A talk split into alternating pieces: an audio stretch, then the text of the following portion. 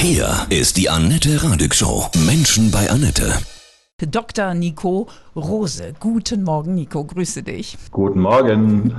Du bist Psychologe und hast ein, wie ich finde, sehr wichtiges Buch geschrieben. Hard, Heavy und Happy. Heavy Metal und die Kunst des guten Lebens. Warum tut uns Heavy Metal so gut? Das ist eine sehr, sehr gute Frage mit, glaube ich, ganz vielen verschiedenen Antworten. Ich habe für das Buch unter anderem äh, über 6000 Fans interviewt und sie auch sehr konkret dann gebeten, einfach zu schildern. Also was, was macht die Musik mit dir? Was machst du mit der mhm. Musik? Und äh, wie hilft Metal dir dabei, ein glückliches Leben zu führen? Und wenn man das hinterher so ordnet, die ganzen Antworten, dann kommt so dieses Thema Emotionsmanagement eigentlich ganz, ganz oben weit raus. Ne? Also wir nutzen die Musik irgendwie um uns zu energetisieren, um uns aufzuputschen. Ich glaube, das ist so das, was auch am nächsten liegt, wenn man auch ans Konzertergebnis, ja. nicht Ergebnis, sondern Erlebnis denkt. Mhm. Und äh, was ich aber eben total faszinierend finde, ist, dass die Leute gleichzeitig sagen, na, aber mich, mich beruhigt die Musik halt auch im richtigen Moment. Ne? Ich kann damit irgendwie, ja, mit meiner Traurigkeit arbeiten. Äh, ich höre die Musik aber auch, wenn ich wütend bin und kann mich irgendwie davon befreien also dieses äh, kathartische Element, ne, dass man sich sozusagen in die Emotionen reinbegibt durch die Musik und sich nachher ein Stück weit davon befreit hat. Das ist, glaube ich, ein ganz wichtiger Schlüssel. Klassikliebhaber sagen ja, Metal-Freunde sind Primitivlinge. Also wenn dem so wäre, dann, dann liegt dem vielleicht ein etwas veraltetes Klischee vom Metal und auch vom Metal-Fan zugrunde. Also man darf ja durchaus sagen, dass die Musik früher vielleicht noch ein bisschen einfacher strukturiert war. Ne? Also wenn ich jetzt denke irgendwie an ACDC, ja. Äh, ja, wir haben die dicksten Eier von allen äh, und das vergleiche mit irgendeinem 30 Minuten Opus von äh, Dream Theater oder irgendeiner anderen äh, Progressive Band, dann kann man da natürlich schon einen großen Unterschied feststellen und ich glaube, das äußert sich dann sozusagen auch in der kognitiven Komplexität des Fans. Äh, lustigerweise, ich zitiere in dem Buch eine Studie, wo letztlich herausgekommen ist, dass ähm, Metal-Musiker und klassische Musiker eigentlich sehr, sehr ähnlich ticken, so von der Persönlichkeit ah. her und von der Struktur her. Äh, der wichtige Unterschied ist nur, die Metal-Musiker trinken deutlich mehr. Weiß nicht, vielleicht geben die Klassikhörer es nicht zu. Vielleicht trinken vielleicht die, trinken die dann auch irgendwie ihren Prosecco und wir ja. dann doch irgendwie das Bier. Wobei ja. ich auch immer, ich, ich sage immer, ich bin eher Team Riesling, da bin ich nicht ganz so Metal-like, aber oh. äh, man muss ja auch man muss ja auch die Ausnahmen aushalten. Total. Können, ne? Warum hast du dieses Buch geschrieben? Ich sage immer mit dem Augenzwinkern zum einen, weil es keiner verhindert hat. Das ist ja eher so die, die, die Metal-Attitüde. Äh, und zum anderen tatsächlich auch, weil ich das Gefühl hatte, dass so ein Buch unbedingt mal geschrieben werden musste, weil es das so in der Form noch nicht gibt oder gab. Du hast natürlich schon eine ganze Menge Bücher über Metal und wenn man erstmal anfängt zu recherchieren, dann wird es auch ein ordentlicher Berg. Aber das meiste ist natürlich erstmal klassisch so eine Biografien von Bands oder von Künstlern. Und dann hast du relativ viele Bücher eher so mit so einem soziologischen Blickwinkel. Ne? Also ich sag mal so was wie die Metal-Szene in der DDR ist gerade was rausgekommen. Die Metal-Szene in Afrika, äh, Gender im Metal, uh. die Rolle von Gott und Teufel in den Lyrics. Also da gab es schon relativ viel. Aber ich als Psychologe wollte halt wirklich ein psychologisches Buch über Metal schreiben und wirklich sehr stark so auf das äh, Individuum zoomen. Ne? Wie ich eben schon mal gesagt habe, wirklich, was macht die Musik mit uns? Welche Gefühle löst es in uns aus?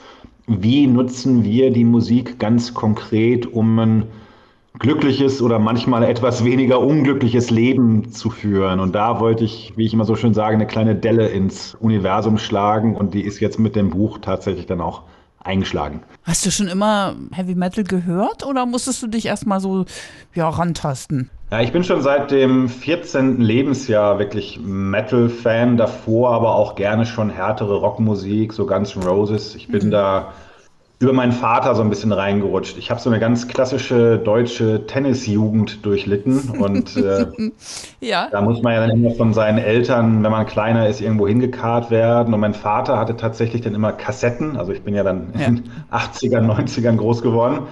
die er selbst noch vom Tonband überspielt hatte. Und diese Tonbänder hat er damals noch live mitgeschnitten aus dem Radio hier mm. in der Gegend. Ähm, BFBS, British Forces Broadcasting System. Und das waren dann so ne, Rolling Stones und The Kings und solche Sachen, mit denen bin ich dann als Kind schon beschallt worden. Und dann war der Weg Richtung härtere ja. Rockmusik, glaube ich, ganz gut ja. vorgebahnt. Und Hat dir nicht geschadet. nee, nee, nee. Ja. Ich glaube, sonst schreibst du auch so ein Buch nicht. Ne? Nee. Also so, so komplett als Outsider, das ist, glaube ich, schwierig.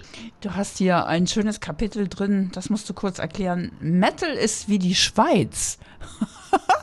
Wie meinst du das? Ja, das ist tatsächlich gar kein Spruch von mir, mhm. sondern äh, das ist, glaube ich, eine Zwischenüberschrift von einem Interview. Ich habe ja insgesamt auch acht Interviews geführt mhm. für das Buch und eins davon mit Professor Dr. Jörg Scheller, der seines Zeichens Kunsthistoriker ist und mhm. selbst auch ein ganz tolles Buch über äh, Metal geschrieben hat. Das heißt äh, Metalmorphosen.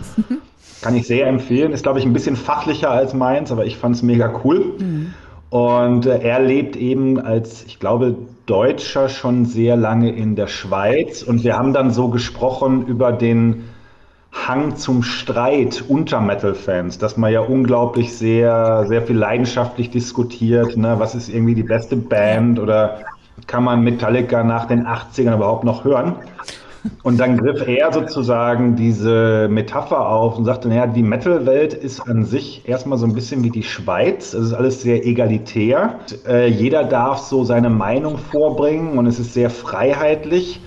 Aber es wird dann eben auch sehr stark gerungen um die richtige Meinung. Und äh, das war so ein bisschen der Hintergrund. Dieses Freiheitliche, aber gleichzeitig auch den richtigen Weg finden. Das, das war die Intention dahinter. Ja, schön. Bei der Recherche, ne, bei den Interviews, Umfragen unter Mettlern, ist da was rausgekommen, was dich total überrascht hat über Heavy Metal?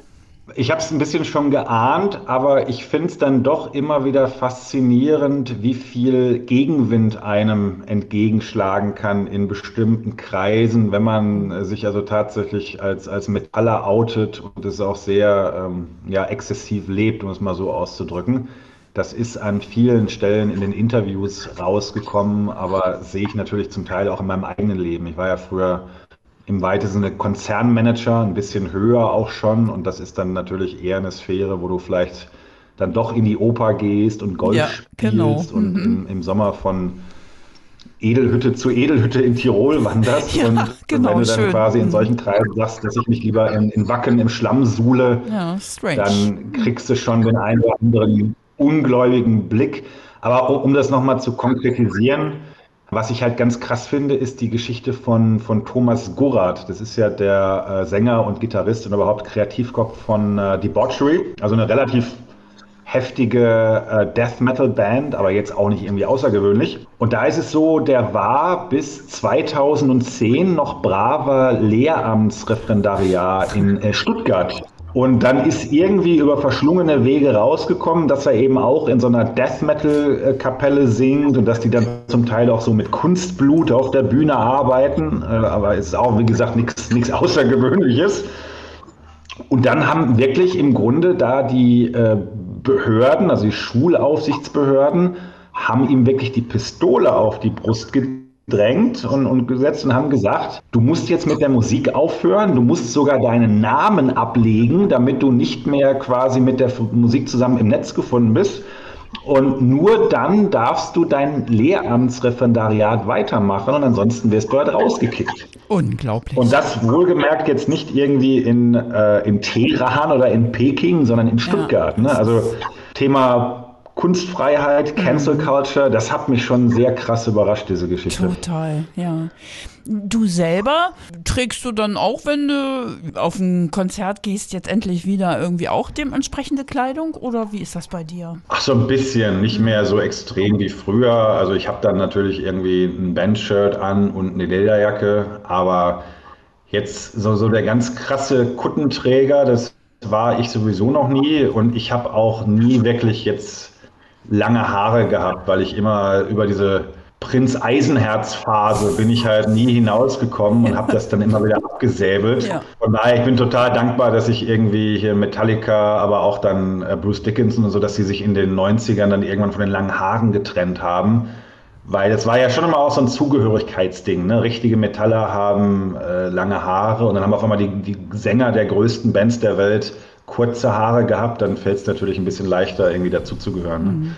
Ja, du bist Psychologe, du weißt das ja auch ganz genau. Wie, wie ist das? Also ich habe immer den Eindruck, dass viele sehr hart aussehen, aber innen in ganz weich sind, ganz berührt sind, so ein ganz weiches Herz haben. Ja, das hat der äh, Rainer Sontheimer auch im Interview gesagt. Der ist äh, Soziologe und den habe ich interviewt, der beschäftigt sich auch damit. Und er meinte natürlich auch so ein bisschen, naja, es kann ja auch sein, dass so die, dieses harte Äußere und die Nieten und das Leder natürlich so ein bisschen den weichen Kern beschützen sollen. Ja. Ne? Die Hypothese fand ich eigentlich ganz spannend. Mhm. Was ich tatsächlich in meiner Studie dann gesehen habe, ich habe die Leute unter anderem auch nach verschiedenen Persönlichkeitsvariablen befragt, Gewissenhaftigkeit, solche Themen. Und es gibt eine wichtige Persönlichkeitsfacette, die nennen wir Neurotizismus. Und es ist quasi so eine natürliche Neigung eigentlich zum Ängstlichsein und zum Angespanntsein. Also wie immer, die meisten Leute sind da halt durchschnittlich ausgeprägt und einige Leute haben das eher weniger. Dann ist man sozusagen ein bisschen ausgeglichener und furchtloser. Mhm. Und was ich jetzt sehen konnte, ist, dass der Metaller im Mittel, also im Vergleich zu einer nicht metallischen Stichprobe, schon eher ein bisschen zu Ängstlichkeit und Angespanntheit neigt. Und meine Hypothese ist tatsächlich, dass die Musik uns dabei hilft, mit, mit diesen Gefühlen ein Stück weit klarzukommen. Ne? Da sind wir bei, bei diesem kathartischen Element. Also ich glaube mhm. tatsächlich, dass dass so die, die Traurigkeit und vielleicht auch die Ängstlichkeit und manchmal die Wut, dass die tatsächlich so in die Musik gebannt wird und dass es uns deswegen dann hilft, ja, besser damit klarzukommen. Ne? Hm. Ja, das ist schön. Das finde ich, das klingt irgendwie stimmig. Hm. Aber es sind schon weniger Frauen, die Heavy Metal-Fans sind, oder? Ja gut, da gibt es erstmal die sogenannte Augenscheinvalidität auf den Konzerten. Ne? ja. Da wird es dann beim äh, Gothic Metal meistens ein bisschen weiblicher. Aber es ist lustig, ich habe zum Beispiel Him, die sich ja leider vor ein paar Jahren aufgelöst haben, zum allerersten Mal 1996 in Dortmund im Soundgarden gesehen. Und da war noch so das typische Metal-Verhältnis gegeben, irgendwie 80-20. Mhm. Und ein paar Jahre später, hier nach Join Me in Death und so, habe ich sie immer wieder gesehen. Und da waren dann die ersten 25 Reihen voll von äh, Teenie-Mädchen. Ach, krass. Hm. war dann so. Es war so lustig, weil die dann zwischendurch auf einmal, glaube ich, ein altes Lied von Black Sabbath angestimmt haben in einer ziemlich harten Version und da konnten dann die, die jungen Damen in den ersten Reihen natürlich gar nichts mit anfangen, aber äh, nur eine kleine Anekdote. Also in meiner Studie sehe ich, dass äh, etwa 35 Prozent der Fans doch weiblich sind. Also ich glaube, ganz so krass ist der Frauenmangel nicht. Ein bisschen relativieren, weil wir aus der Forschung auch wissen, dass Frauen etwas geneigter sind, an solchen Umfragen teilzunehmen. Also ah. wenn man das wieder raus subtrahiert, würde ich sagen, ist es etwa so 70-30. Mhm. Also ist immer noch männlich dominiert, aber auch nicht mehr so, so krass, wie man das vielleicht für vermutet hat. Was ich toll toll finde, das sind die jungen Rocker von Meneskin aus Italien. Ja, ich habe die damals live gesehen beim Eurovision Song Contest und ich habe vorher die Ansage gemacht, die gewinnen. Ich habe wirklich zwischendurch die Ansage gemacht, die gewinnen, weil das einfach ein so geiler Song war und eine so geile Gruppe. Und da muss man natürlich noch sagen, dann kam ja noch diese gefühlte Koksnummer hinterher, was natürlich die Aufmerksamkeit dann nochmal um, um äh, wahrscheinlich 1000 Prozent verstärkt hat. Also das war schon ein echter Glücksfall an dem Abend. Ja, die haben auch einfach so eine Aura, ganz modern und tierisch. Also ich finde die auch mega. Also auch ja. der neue Supermodel ist zwar nicht ganz so hart, aber ist irgendwie geil. Ja, das ist irgendwie so wie die, wie die härteren Sachen von den Red Hot Chili Peppers Richtig. früher oder so. Ne? Ja. Groove wie Sau, sagt man, glaube ja. ich. Ne? Da hast du auch in deinem Buch stehen ein schönes Zitat von Friedrich Nietzsche. Ja, ohne Musik wäre das Leben ein Irrtum. Wie wahr? Was ist für dich so ja. das, dein Lieblingszitat zum Thema Heavy Metal? Das mit Nietzsche, mit äh, ohne Musik wäre, die, wäre das Leben ein Irrtum. Das ist schon sehr bewegend für mich, weil ich glaube, ich wirklich, also ich, ich kann mir einfach kein Leben ohne Musik vorstellen. Übrigens, es gibt ja auch viel andere schöne Musik. Ne? Ich höre manchmal Klassik, ich höre manchmal ja. Jazz. Ähm, ich bin früher auch irgendwie auf die eine oder andere äh, ja, irgendwie Hausparty gegangen, wenn man mhm. einfach mal richtig abhotten will. Das hat ja alles seine Berechtigung. Auch da wieder ist tatsächlich so, ich muss dazu sagen, ich habe in der Jugendphase zwischendurch mal eine sehr schwere Zeit gehabt, also bis zu dem Punkt, wo ich schon so nahe äh, suizidal war, so um das 16., 17. Lebensjahr herum. Okay. Hm. Und ich glaube tatsächlich, dass der Metal mir damals ein Stück weit, ich weiß jetzt nicht, ob man sagen will, das Leben gerettet hat, aber mhm. das war schon eine extrem äh, wichtige Stütze damals. Und deswegen habe ich dann die äh, Menschen in der Studie auch danach gefragt. Ich habe mich lange gefragt, darf ich das überhaupt fragen? Und ich habe gesagt, scheiß drauf, ich mache das jetzt ähm, hat dir Heavy Metal schon mal das Leben gerettet? Und dann so äh, von, von 1 trifft überhaupt nicht zu bis 5 trifft voll zu. Und immerhin 40 Prozent der Leute, also da sprechen wir dann jetzt schon von, von mehreren tausend Menschen, haben eine 4 oder eine 5 angekreuzt. Also der Metal hat mir irgendwie schon mal das Leben gerettet. Wow. Das heißt natürlich nicht, dass die sich alle ansonsten umgebracht hätten. Also viele haben das ja wahrscheinlich auch so ein bisschen im, übertragenen Sinne beantwortet. Aber ich glaube, aus dieser Zahl kann man schon herauslesen, was für eine ungeheure Kraft diese Musik im Leben der Fans entfaltet. Und deswegen sage ich, wenn ich das nicht hätte, das wäre schon sehr, sehr, sehr, sehr traurig. Ja, und der Nachwuchs weiß es auch zu schätzen. Ja, siehe Manuskin da vertraue ich drauf, dass das wirklich gut weitergeht. Ja, ich wünsche denen alles Gute. Ich wünsche dir ganz viel Erfolg für dein Buch Hard, Heavy und Happy. Riesen Dankeschön.